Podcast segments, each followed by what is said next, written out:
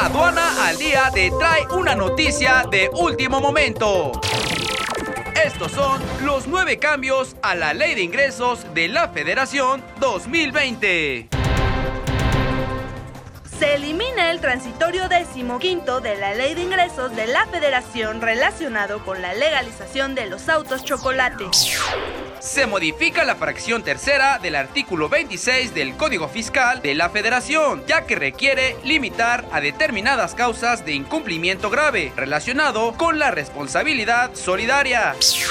se modifican para quedar como el texto vigente anterior los artículos 223, 224 y 225 de la Ley Federal de Derechos para eliminar el aumento del uso, goce o aprovechamiento de aguas nacionales en el sector agrícola. Se modifica el artículo 113A de la Ley del Impuesto sobre la Renta para moderar la tabla de tasas de retención de plataformas digitales y establecer un mayor plazo se modifica el transitorio séptimo de la Ley de Ingresos de la Federación, ya que el aprobado por los diputados no es claro sobre los lineamientos que debe emitir la Secretaría de Hacienda.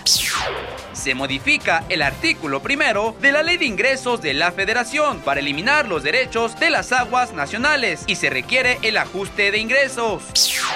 sobre los convenios de adeudos con el Instituto Mexicano del Seguro Social IMSS, se adiciona un transitorio a la Ley de Ingresos de la Federación para que se requiera que los adeudos a cargo de entidades federativas y municipios sean regularizados mediante convenios con facilidades de pago.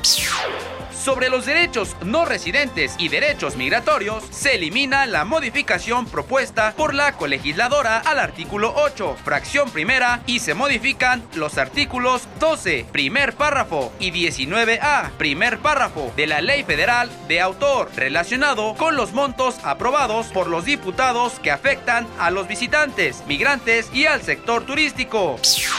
se eliminan candados en la reducción del impuesto sobre la renta de ejidos y comunidades, para lo cual se modifica el artículo 74b de la Ley de Impuesto sobre la Renta, lo cual impide que los ejidatarios y comuneros reciban y apliquen beneficio.